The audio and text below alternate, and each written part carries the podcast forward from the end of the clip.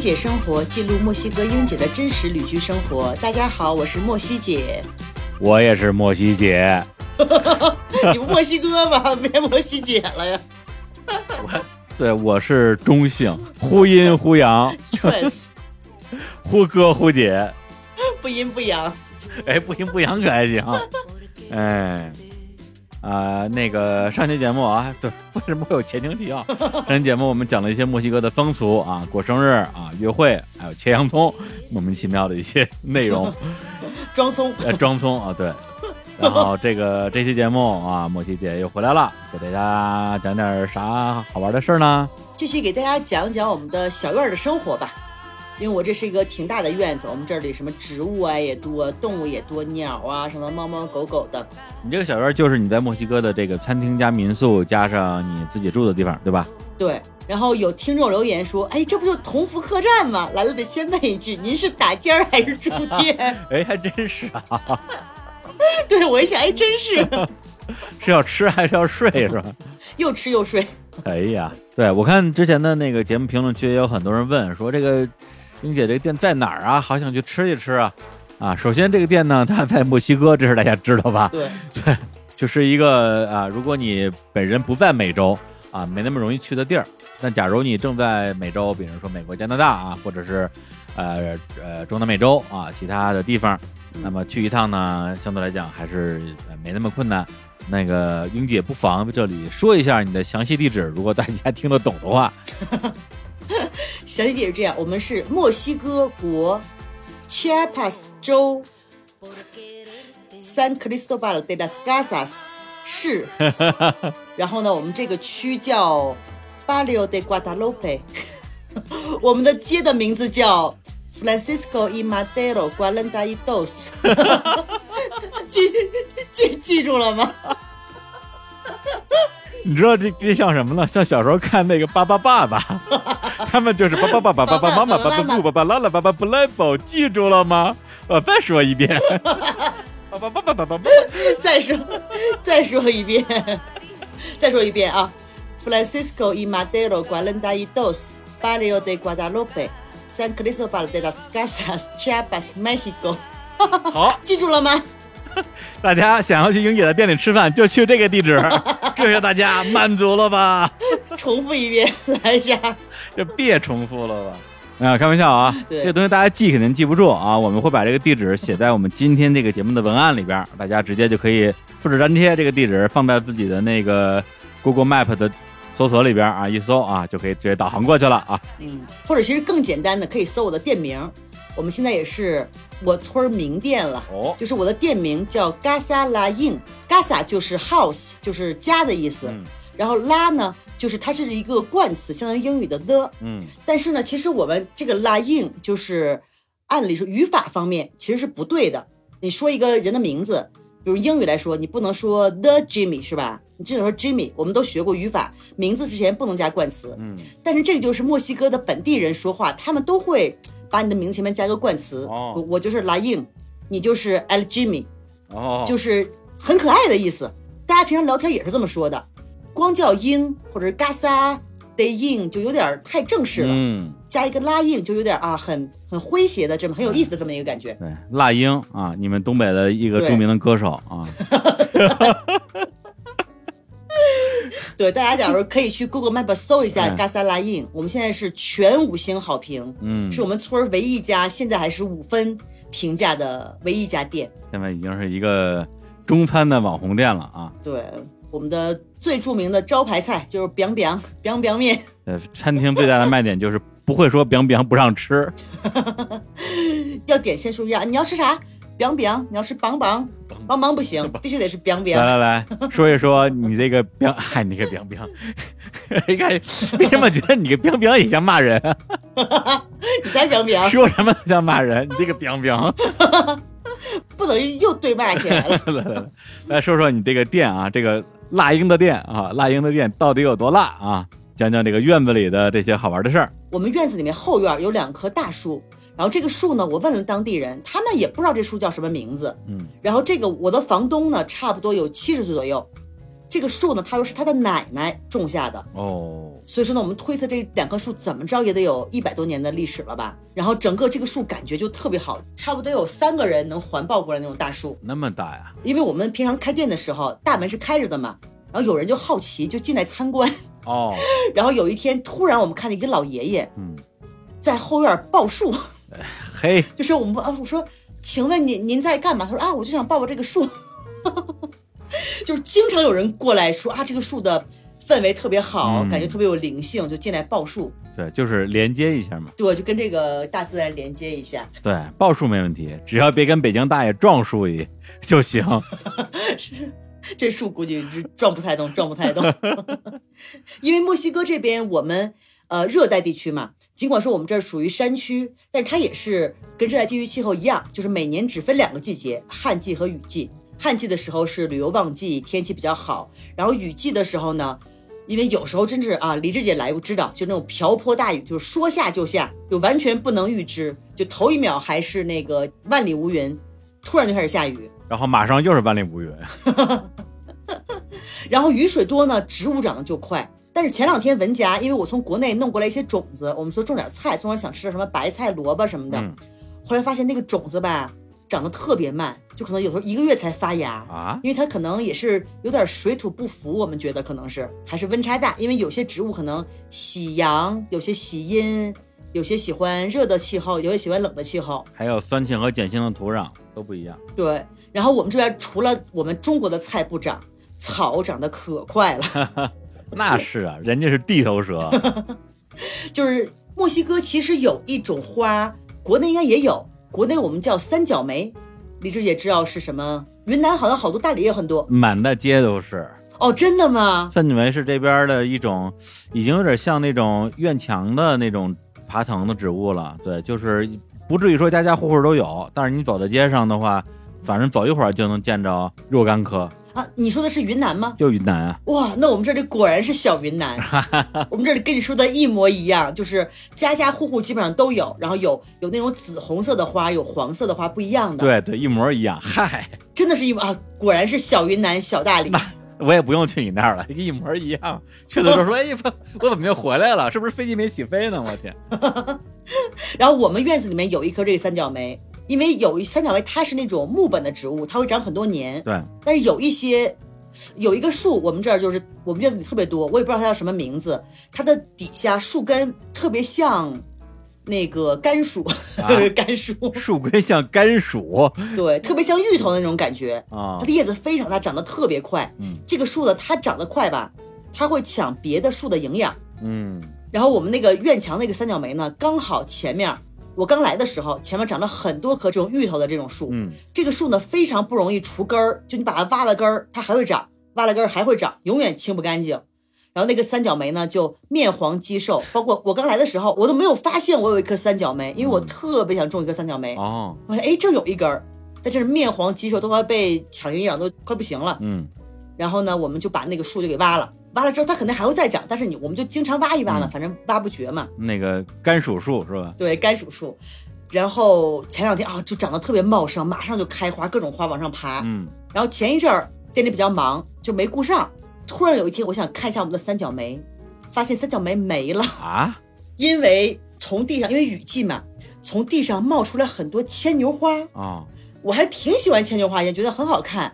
牵牛花它会那种，它也是根儿特别难除，它会各种有什么就顺着什么爬。对，他们就爬着那个三角梅上，布满了那个三角，整个爬满了，结果三角梅又没有阳光了，然后花都没了。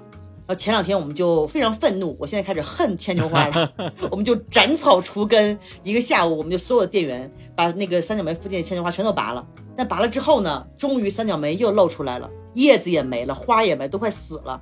我们这真是命运多劫的三角梅，是吧？喘喘喘，那个味儿念喘，没有我 我知道叫喘，那突然 对啊，对，对于老师那个有这个段子吗？命途多舛那个词儿叫命途多舛是吧？对，嗯，我们这颗命途多舛的三角梅又被抢营养，又被抢阳光，我们接下来一定要好好的呵护它，一定要多关心它。可能下次节目它就又会开花了，还是特别坚强。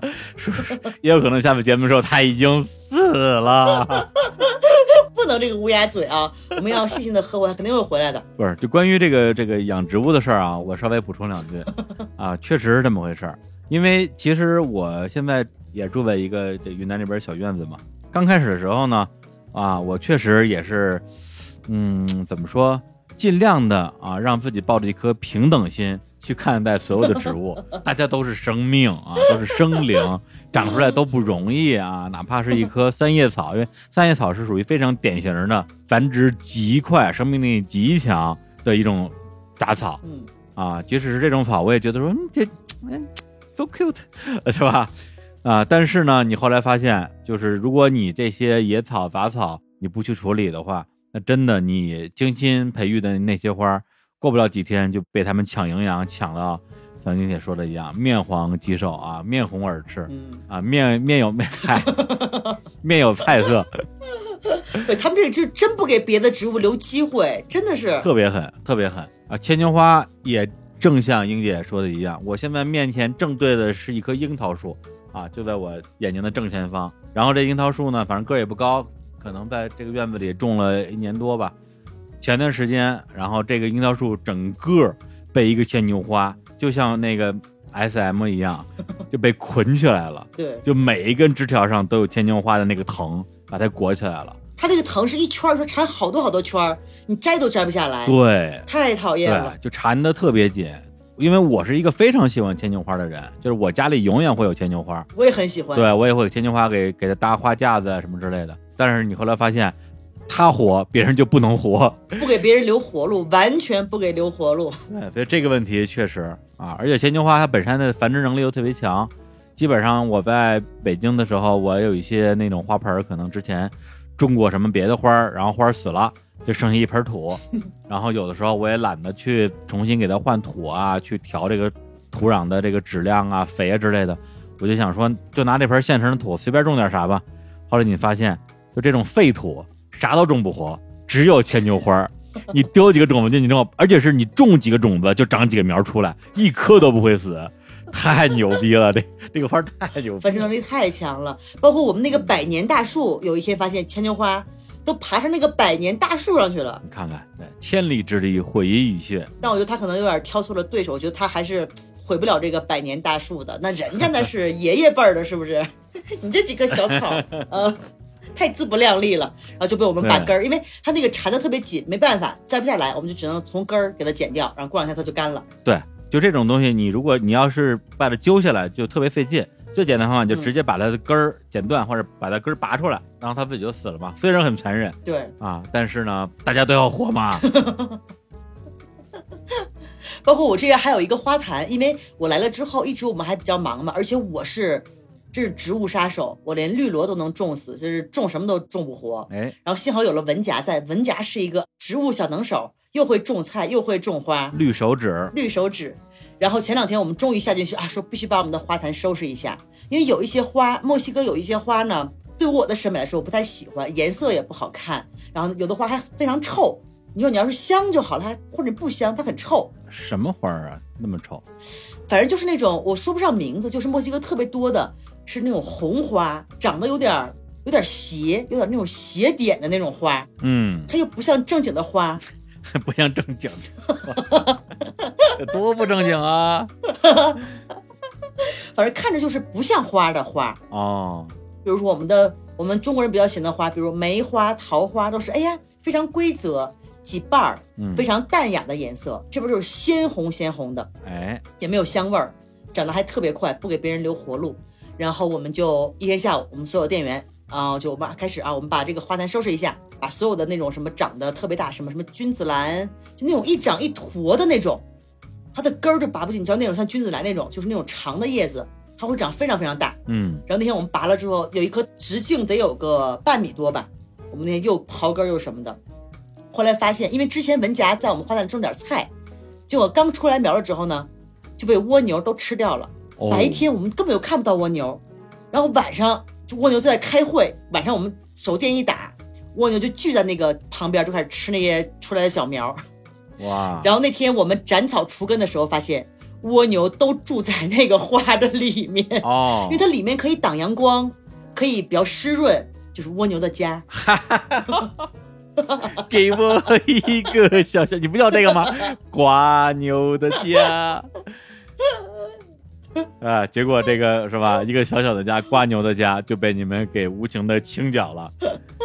对，然后因为我们想一想种点好看的，我觉得哎，我特别喜欢玫瑰花，我觉得玫瑰花啊，各种颜色，就是还是比较符合我们中国人的审美嘛。你是我的玫瑰，你是我的花，你是我的爱人，是我的牵挂。继续，您继续。下句不会了。就我们把所有的杂草、乱七八糟不喜欢的拔了之后，突然发现我们那个花坛是种满玫瑰花的哦。因为之前那些杂草，它们就是抢玫瑰花的营养，那些玫瑰花都面黄肌瘦，那个枝子都小的都不行，完全没有，就那个叶子恨不得只有我的指甲盖这么大。你说它它得多惨，就是营养不良嘛。对。后来我们拔了之后，包括我们有一个堆肥，然后文甲特别啊特别能干，给我们把那个土松了松，里面放上堆肥。相当于我们就没有种新的花，只是把原有的抢玫瑰营养的花，把蜗牛都除掉了。嗯，然后呢，给他们一点活路，给他们点营养，就不到一个星期，我靠，玫瑰居然开花了！哇，开出那个花，估计也只有我指甲盖这么大。然后我就问文佳，我说，哎，我说玫瑰花是有品种，有大的，有小的吗？他说这种估计都挺大的，就是因为营养不良开的小花。对。但即使是开出那么小小的花啊，人家也要绽放啊！对，就得救了，得救了。对，笑开了花。上个月我不是跟甘叔姐和大王姐去度假嘛？嗯。等我度假回来，哇，发现玫瑰花全都开了。我们有各种各样颜色的玫瑰花，有粉的，有紫红的，有那种大红的，有黄的，有白的。哇，真是太漂亮了！而且它们长得特别快，就不到一个月，就从那种面黄肌瘦到花越来越大，越来越大。嗯。这边的天气包括土壤都还是比较适合植物生长的。嗯，对，这个怎么说呀，就跟大理这边太像了，是吧？像到我觉得我我再说点啥，感觉就像是重复一遍。对，就是我这院子里现在就长了几棵，咱就说那些特别能活的，一个是这个蓝雪花，蓝雪花在北京的时候我也种，是一个盆栽的一个植物，在这边就是直接栽到地上。然后就长得巨高，现在已经长得一人多高了。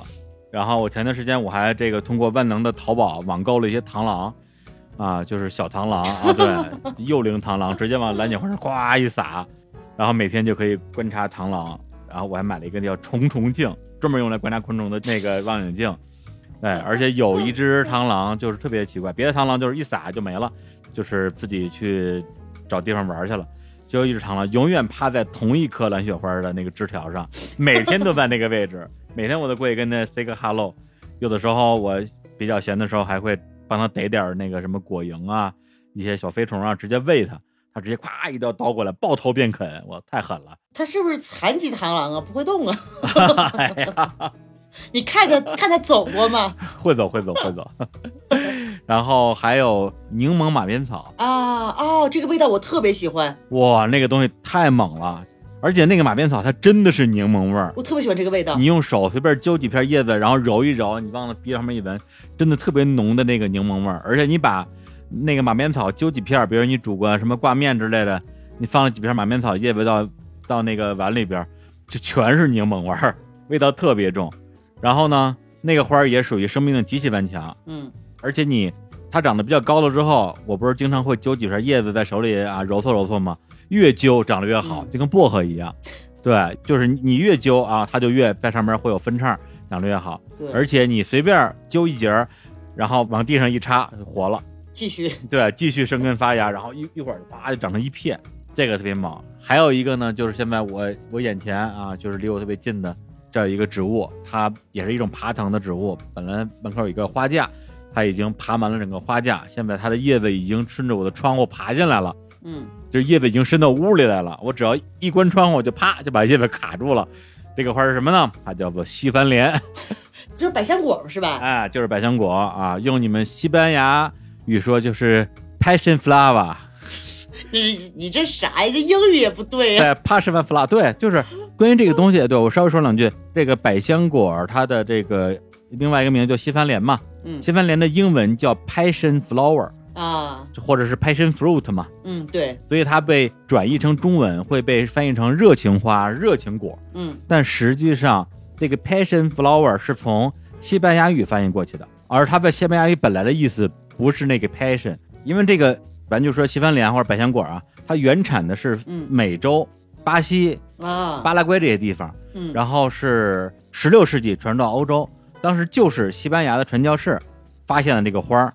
然后他觉得这个花儿的形状特别像那个基督十字架，就是钉耶稣的那个那个刑具，嗯，然后就给它起了一个名儿叫，呃，我不知道西班牙怎么说呀，就 Passion of Love 什么之类一个东西，嗯，它实际上的意思应该是受难花啊，但是因为它的这个发音跟 Passion 英语的 Passion 是一样的，结果在转译的时候，它用的是音译而不是意译，啊，就被翻成了热情花，这热情果，其实应该是受难果。但是在我们这儿，我不知道这个历史啊，但是我们这儿真不叫这个名字，墨西哥叫马拉古亚。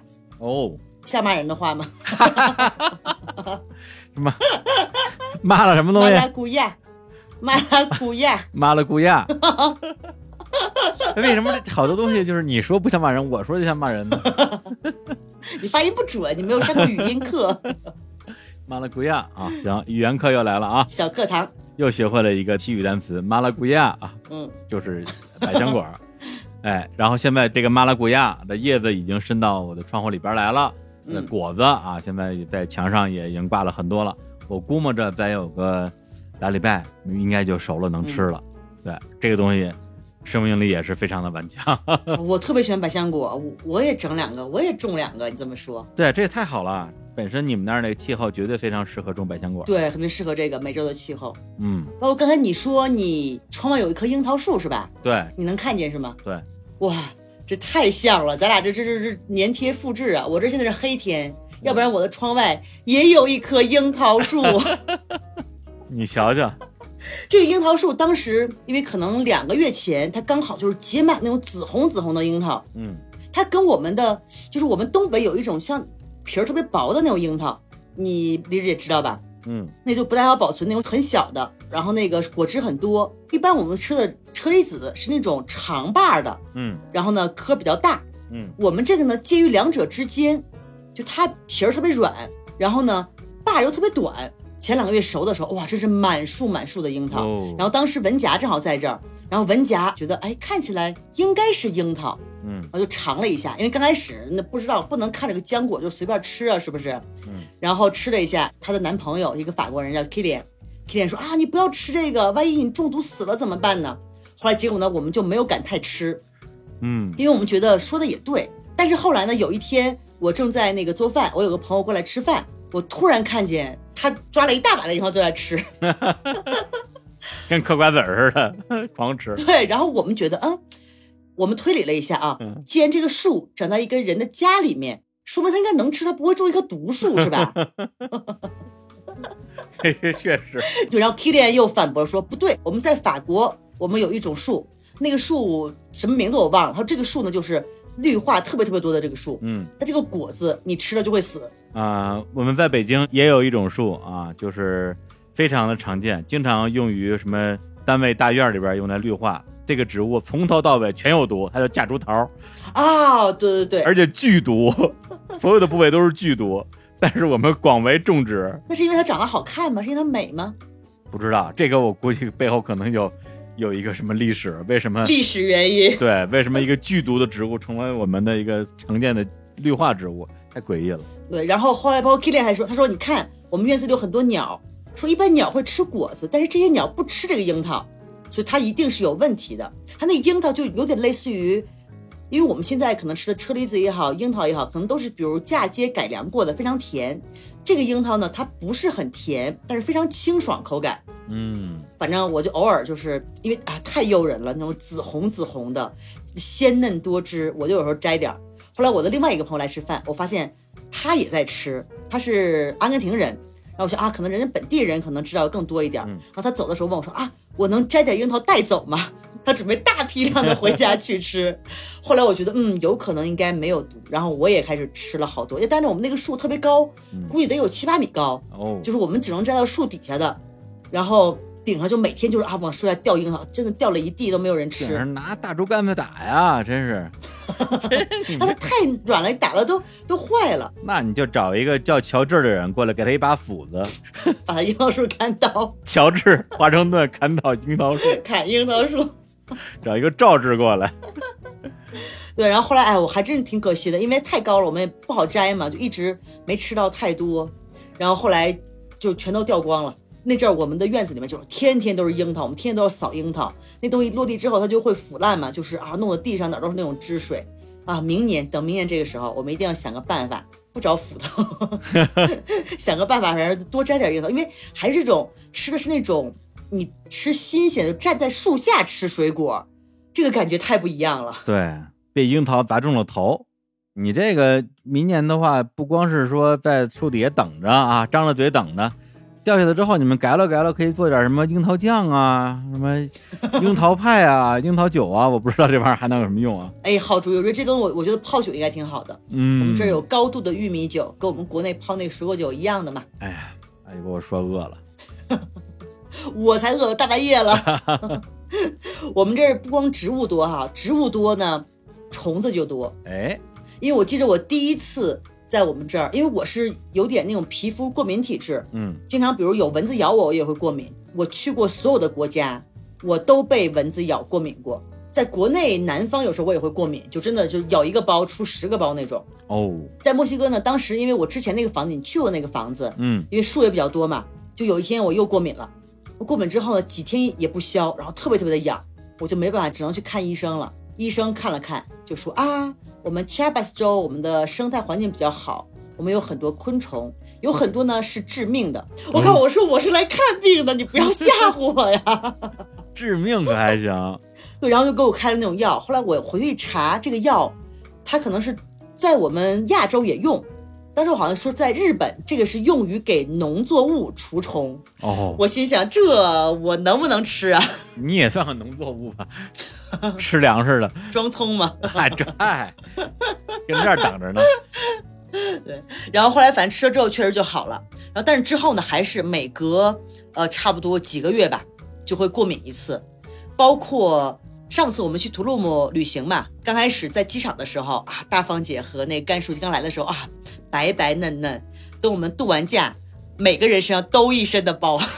是蚊子包吗？还是别的虫子咬的？它这边有很多虫子，可能不一定是蚊子，也可能是跳蚤，或者是一种，他们叫英文叫什么叫 bed bug，好像就是臭虫的一种。嗯，因为最近包括文夹来了之后，也是被咬了一身包，就我们的部位包的形状都是一样的。但是说文夹她男朋友一个法国人。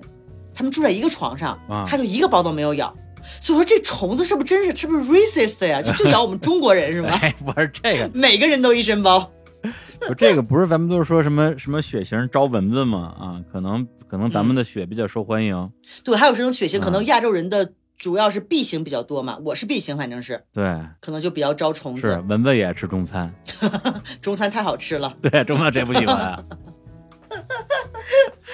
然后我刚来的时候，因为虫子太多了，我是一个特别怕虫子的人。哎，就是我看到一个虫子，我就会尖叫着跑开，就是这种。但在墨西哥住了这几年呢，真的慢慢虫子太多了，你就是真是被磨练出来了，麻了。以前我会啊杀虫剂啊什么准备着，包括什么电蚊拍儿，一直没买，想买电蚊拍儿，但是我还问我朋友说，电蚊拍能电那种大虫子吗？蜈蚣那种？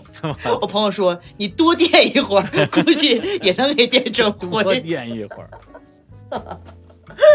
然后到现在呢，还是有虫。但我现在呢，看到一个蜘蛛，我特别不紧不慢的拿起扫把，开门走，你就都扫出去。它毕竟是个生命嘛，它也没招你是吧？也不太好，就把它都扫出去。对对。然后我们这儿有一种比较特殊的虫子，当地叫好像是叫高奇尼亚，它长得有点像我们那种叫潮虫吧？嗯，潮虫，长得有点那种两个小红须，但它还不是潮虫，它有个什么特点呢？就你一碰它。它就变成一个球哦，就一个特别特别圆的一个球。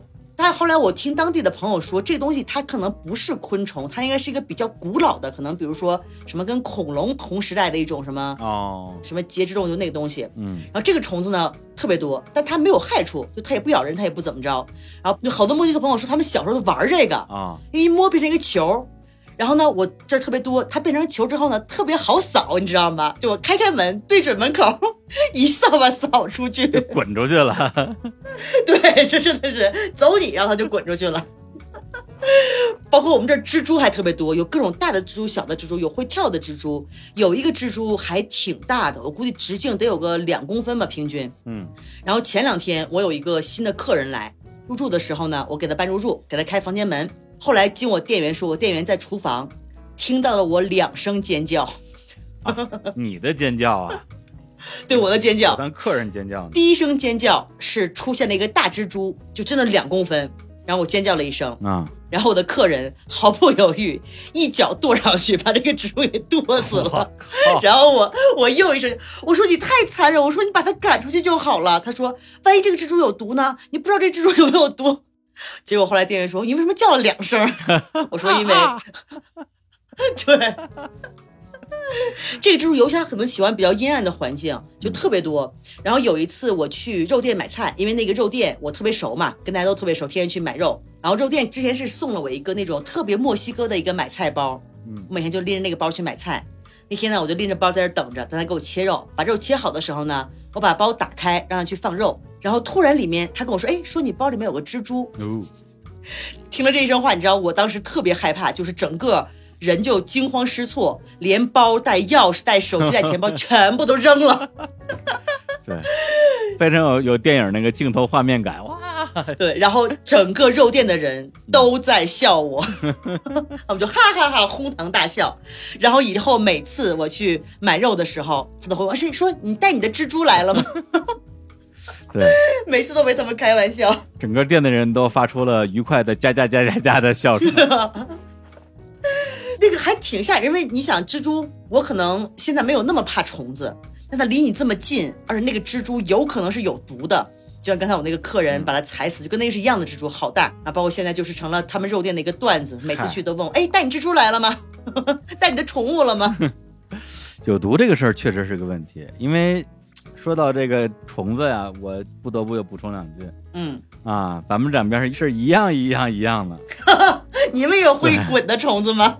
那个肯定也有，我见过，但是那个可能没有那么多啊。有那种一碰就卷起来的。对，因为前段时间正好也有朋友来大理这边玩，然后就问我这边有虫子吗？我说虫子的话肯定是有的，肯定是有的。对我说，但是呢，对你也没什么太大影响。唯一有影响的可能就是蚊子嘛，蚊子肯定有，但是屋里有电蚊香。反正我住的房间里边一定会出现的就是蜘蛛，还有一种那种甲虫，就是那种灰不溜秋的土色的那种甲虫，因为它趋光性比较强，只要你晚上屋里开着灯，它就它就会飞在屋里边到处乱撞。嗯，然后我这边的情况就是，如果有甲虫我看到的话，我就把它。用手捞起来，因为我不太怕甲虫。捞起来之后，我直接就嗯扔到这个外边，扔到院子里边去啊。对我来讲，我觉得老实讲啊，就是确实有两种昆虫，我是看见之后能消灭尽量消灭的，一个是苍蝇，一个是蚊子。这两个确实，呃，一个是吸血，一个是狗感觉特别的脏嘛。那苍蝇给人一种特别肮脏的感觉嘛。这两种我基本上是以消灭为主，其他的昆虫我基本上。我好像都不太会说弄死它，对，能放就放。对，像蜘蛛的话，我我也不太怕蜘蛛，所以我如果我在屋里看着蜘蛛的话，我根本不搭理它。大家就是你忙你的，我忙我的啊，只要你不上我的床，爱搁哪待着搁哪待着。啊，蜘蛛上过我的床，也被我拿扫把扫走了。对，因为像苍蝇、蚊子，他们会是那种传播疾病嘛？对，传播疾病确实还是比较不好的虫子。嗯，我们这边不光虫子多哈。上次我说了，我们这儿鸟特别多，就包括每天叫我起床那个怪叫鸟，嗯，然后还有各种各样的麻雀。后来甘叔姐来了之后，确实是麻雀，我没叫错。嗨，啊，爽歪的麻雀在电线杆上裸睡是吧？因为甘叔姐说说麻雀分两种，一种叫家麻雀，一种叫树麻雀。我们国内的大部分都是家麻雀，家巧，这边的都是对，都是树麻雀，就是两种不同的麻雀。然后自从我们之前呃建了一个堆肥之后，哇，每天那些鸟就住在树上，然后下树就开始吃堆肥里的虫子，就每天就是一堆一堆的麻雀哦，他们吃住一体，一价全包。又说回来了，那那你这成了麻雀乐园了。对，我们每天就在厨房，就通过那个窗户，因为堆肥在后面嘛，就看啊那些麻雀啊，天天跟我吃虫子，还有长得不一样的，有一家子一家子的麻雀。嗯，我这边呢是这样的，我不是在那个蓝雪花上养了很多只螳螂吗？嗯，螳螂它在还是这个幼龄螳螂的时候，因为它基本上只能捕食比自己体型小的。其他的昆虫，因为螳螂纯肉食的啊，太大的这些那个昆虫它也吃不了，比如说蜜蜂吃不动，对个比它还大，而且还有毒针啊，我估计他们也也不敢惹。因为螳螂其实很多人在网上买的时候，商家都会给你一个养螳螂的一个攻略，同时还会卖螳螂屋啊，就是那种小塑料盒以及螳螂的饲料。螳螂的饲料是什么呢？一般就是一个果蝇杯啊，就是一个塑料杯子，然后里边有一些果蝇爱吃的一些东西。然后里边会有一些活的果蝇，相对于说你要一边养果蝇，一边用果蝇喂螳螂。如果你是圈养的话，用这个塑料盒养的话，啊，我的因为是散养，我把螳螂直接扔在蓝雪花上了，啊，一方面我很替他们觉得快乐啊，因为很自由嘛，但是呢又有点担心他们万一没东西吃怎么办？然后于是我就在螳螂区啊，就这个蓝雪花旁边这个区域做了一个果蝇乐园。就跟你堆肥一样，因为大理水果很便宜嘛，我就把那些吃剩的水果核啊、水果皮啊就放在那儿，然后找了一个小角落，然后那边就全是果蝇。哎呀，这太有画面感了，哎呀，有点心里发麻。用来喂螳螂，不是，就不是喂螳螂，就让这些螳螂它们的附近充满食材，充满新鲜的食材。跟我们这儿一样一样，我们这儿不光养麻雀。估计你那儿呀，因为我们每天店里做牛肉面嘛，我们要炖牛肉高汤，就有很多很多的牛骨，牛骨还带挺多的肉。然后呢，经常比如有客人来的时候，客人因为有时候他会带狗来，我们就会给这个狗一些骨头吃啊，他们都特别特别开心，狗都特别喜欢来我们这儿。包括我们旁边的邻居，经常带狗来我们这儿吃饭，那个狗每次散步。经过我们店的时候，狗自动就开始往我们里面转，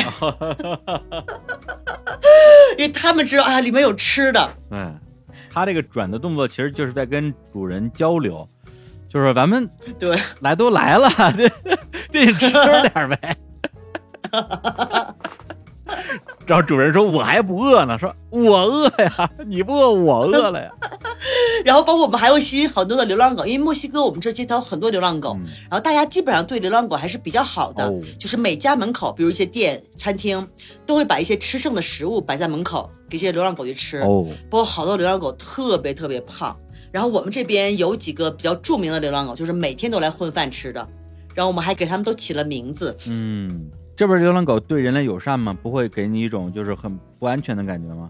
呃，还都挺友善的，因为就是互相的嘛，你人对它好，它对你也好。嗯嗯，对它们也是很聪明的动物嘛。嗯。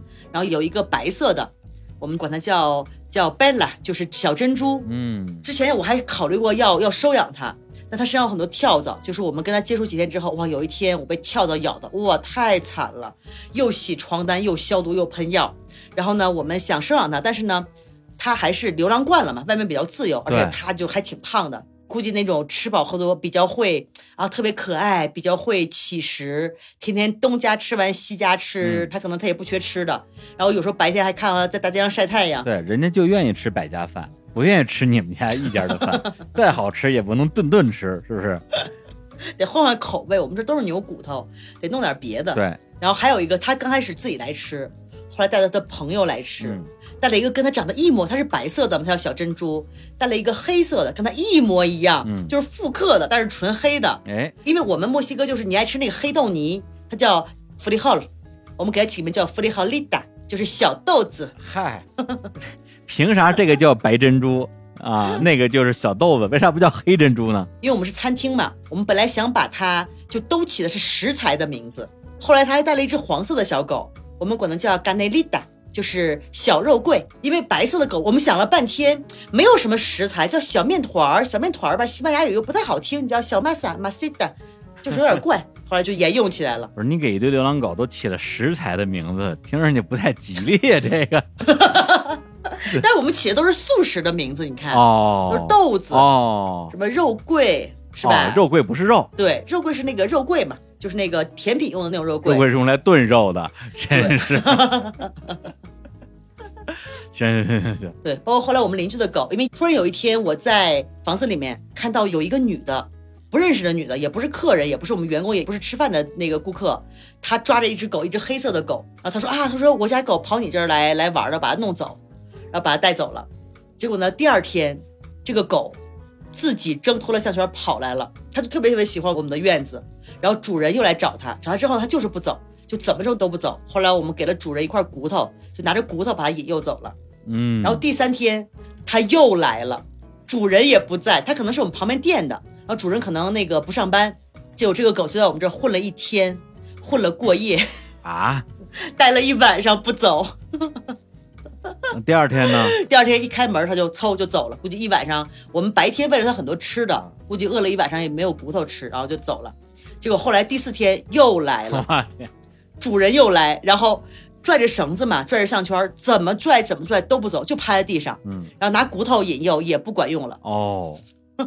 这可咋？就以我们这儿为家，对他们这些狗都太喜欢我们这儿。我觉得可能那个狗他们也交流，遇到哎，你知道我们那家有有个店，那叫骨头，免费的骨头。只能老生常谈的说一句，狗也爱吃中餐。中餐谁不爱呀？狗都蚊子都爱。所以我们这你看又有各种虫子。尽管说有些虫子不太可爱哈，但是生态比较丰富，非常原又有猫狗，呃，对啊，又有鸟，每天就是啊，我们就喂喂狗，看看鸟，收拾收拾植物，种种菜，一天过得也挺快的。我觉得还是生活还是比较接地气，因为我觉得人嘛，可能你还是要做一些比较踏踏实实的这些，就是跟大自然连接的一些工作。整个人都会比较开心，感觉非常的富足。对对对，因为我最近在大理待了一段时间嘛，这边的生活因为每天都在线上工作啊，因为我们的工作就是线上工作，呃，录节目啊，比如说像咱们录节目，这也是线上工作嘛，录节目、剪节目、弄节目的一些文案，然后开会啊、电话会，还有就是啊，包括我们最近也有很多的面试啊、招聘啊等等这些工作，全是在线上完成。实际上你会觉得。自己跟世界的关系就会变得非常的虚幻吧，啊，因为大家全是通过网络来来连接的，啊，然后再加上最近这段时间工作特别忙，特别累，特别卷，我靠，我一个是吧，我一个北京的创业狗来到了大理，然后在大理把自己快给卷死了，这叫什么事儿？我天哪，有人在大理把自己卷死了，真的是 自己卷自己，对，真的自己卷自己，哇，卷王啊，大理卷王。但是在两个不同的 part 的工作中间，我总得休息一下啊，上个厕所，干嘛干嘛的。那哎，顺便就在院子里溜达溜达啊，观察一会儿螳螂，然后培育一下果蝇，然后再再浇浇花啊，观察一下植物，哎，好像整个人又恢复了一些能量啊，这个植物能量、自然能量，嗯啊，给自己回回血，然后再回到互联网的世界继续搬砖。哎，我觉得这个东西怎么说呢？你说是劳逸结合也好，或者说嗯，让我们的生活有更多不同的色彩吧。因为在北京的时候，你。其实工作也还是这些事儿啊，只不过见面稍微容易一点。但是其实今年，比如说五月份、六月份，在北京见面也没那么容易。然后每天其实你除了对着一个电脑工作之外，也没有什么事情可以做。然后顶多就是楼底的花园溜达溜达，然后朝阳公园是吧？进去之后亮马河畔跟大家下下饺子，对，感觉上还是挺不开阔的，挺不开阔的，对。但是到了啊，这个云南的你村儿，对，到了云南的这个像墨西哥这个村儿一样地方之后，确实觉得，其实我在这边完全不社交，一点社交都没有。嗯，倒不是说没有人可以见，确实没有时间见，仅仅就靠院子里的一些花花草草，然后小虫子、小动物什么的，呃，好像生活就没有那么的无聊，没有那么的苦闷了。这个也是咱们是吧，远隔重洋啊，嗯，可以共同感受到的。一种生活的情趣，对，其实生活的本质差不多就是这样。你要跟自然连接，就是因为西班牙语有一个词我特别喜欢，它叫巴查妈妈，又来西语小课堂了啊。嗯，它叫巴查妈妈，就是叫大地母亲，就是我们真的是要还是要跟自然连接，跟包括每天我们现在说城市里面就是钢筋水泥这种，这种它是没有能量的。有时候我们还是真的是需要接触一些自然，接触一些天然的东西，而不是所有都是这种人造的盖的楼。我们所有的，因为我们每天接触的都是人造物太多了，我们所有的东西，你的家具、你的房子、你的工作的电脑、手都是人造物，但其实他们可能就缺少一些灵性吧。我们说，所以我们那还是要跟巴查妈妈大地母亲连接一下。对，反正这东西再往深了说的话，大家又很容易上升到一个逻辑啊，或者是哲学思辨了，就是说人造的就一定是坏的吗？啊，自然的就一定是好的吗？那当然不一定了。对，但是如果呃像咱们这种在城市里边生活习惯了的人，你有机会去真真切切的去感受啊，去亲近这种大自然的东西，这种。真的就是自然自然生长出来的东西，这个东西好不好啊？有没有灵性 啊？是吧？能不能有连接啊？能不能给你能量，给你力量？